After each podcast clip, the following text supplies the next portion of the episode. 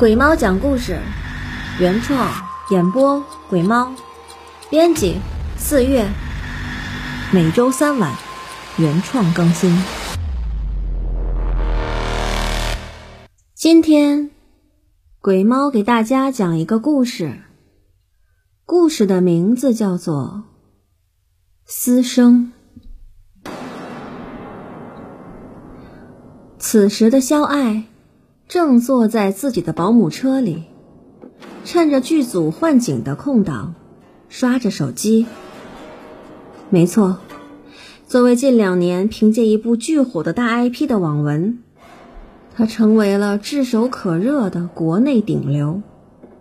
肖爱正享受着人前鲜花掌声，人后苦不堪言的生活。本来。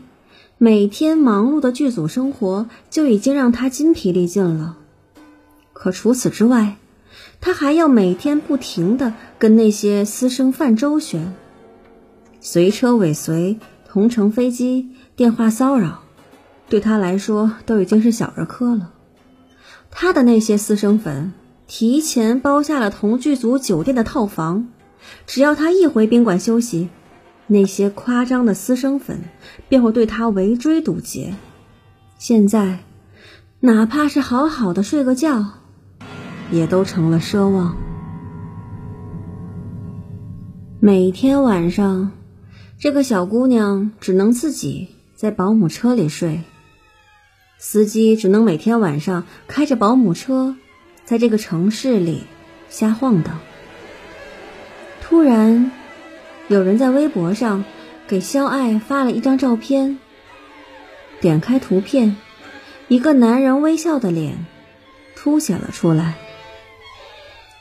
看到这种照片，肖爱已经见怪不怪了。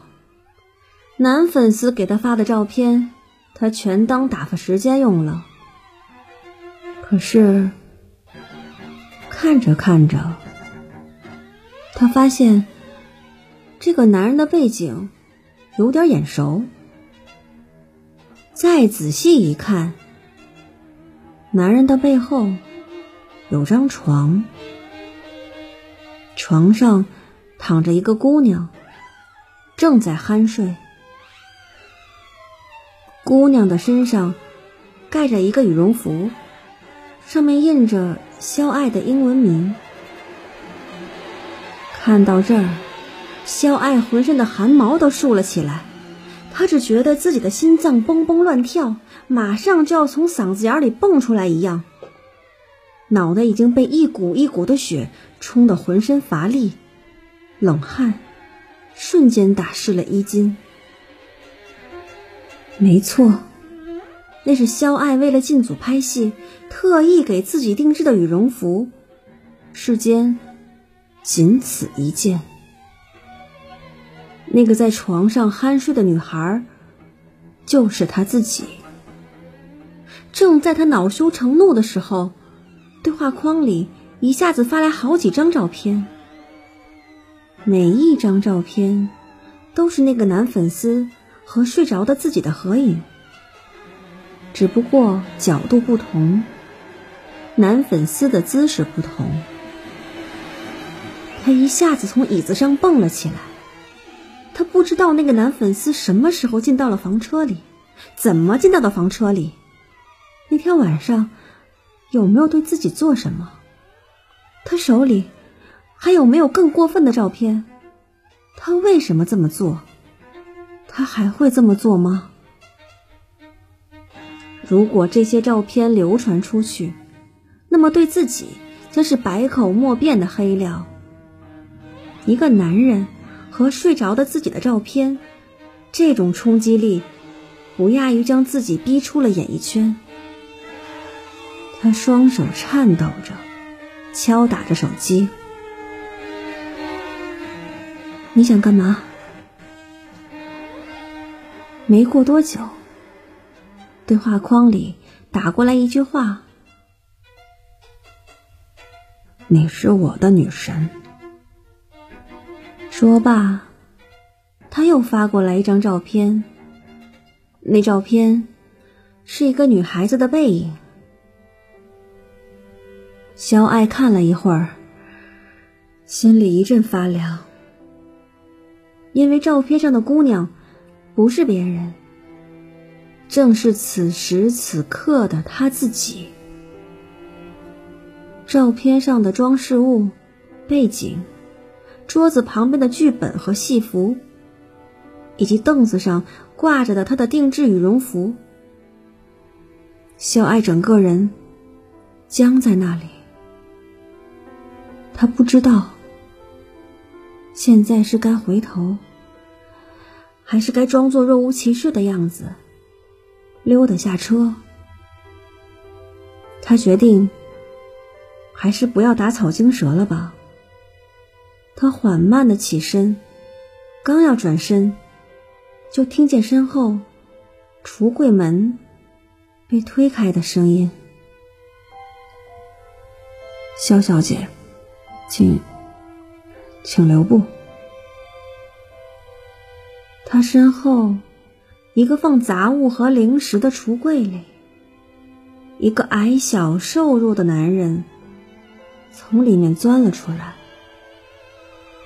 肖爱转身，故作镇定的对男人笑了笑，说：“ 就是你拍的照啊，你可真是个小机灵鬼。”嗯，哦，对了，呃，我去导演那儿拿剧本，马上就回来啊。说完，刚要往前挪步。就被那个瘦小的男人给拦住了。肖小姐，我，嗯，我特别喜欢你，我，我，我，我，我是你的粉丝。男人可能是因为见到偶像太激动了，举着手，颤颤巍巍的停在半空，拦住了肖爱的去路。啊啊，嗯，我一会儿就回来。嗯，你先你先坐会儿。呃，哦，对，那那那个那个橱柜里有零食啊、水果、饮料什么的，啊，你随便吃。等我一会儿啊。肖爱边说边想往大门那儿挪。肖，肖爱，我还没说完呢。男人突然发怒的说道。本来就害怕的肖爱被突如其来的这声大吼吓得一个哆嗦，站在了原地。男人一边示意肖爱坐下，一边慢慢的走到他身边，说：“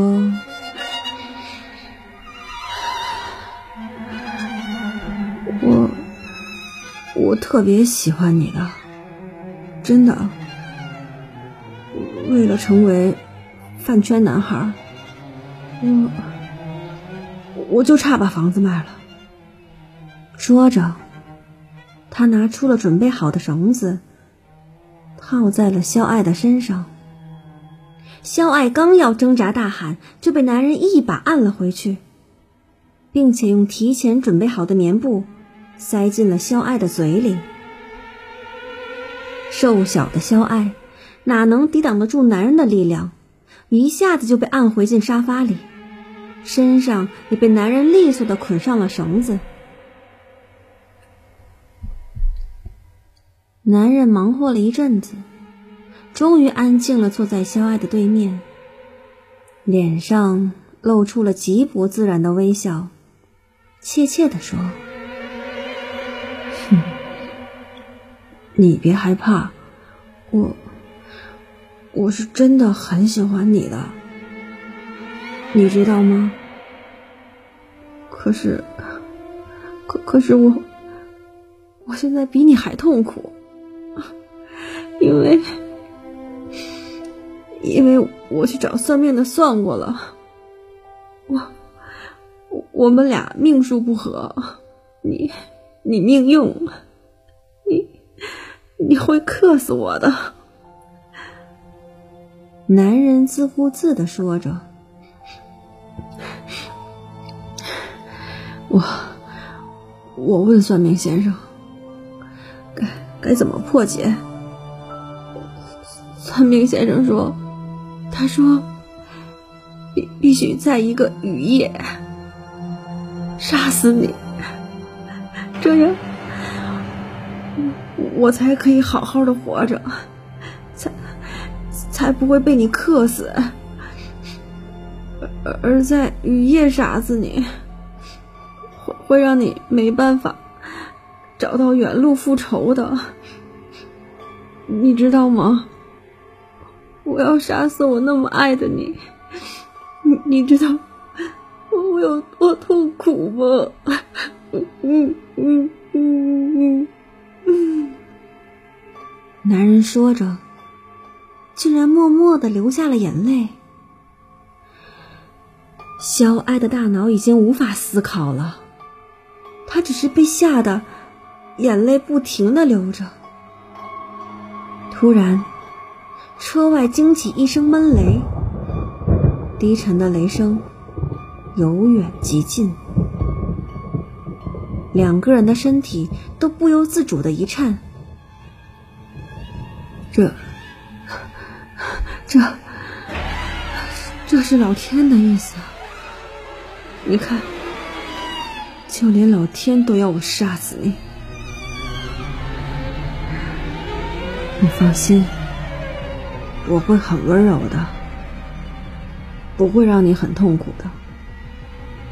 算命先生说了，必须让我把你的脑袋转个个儿，就是你们说的转个一百八十度，因为这样你才能彻底的找不到我，也没办法在阴间告我的黑状了。你你你你放心，我我保证在你断气后，才把你脖子砍断，再把它摆成为我想要的姿势。男人说完，缓缓的站了起来。肖爱惊恐的瞪着大眼睛，看着眼前一直碎碎念的男人，他不知道他说的是真的，还是假的。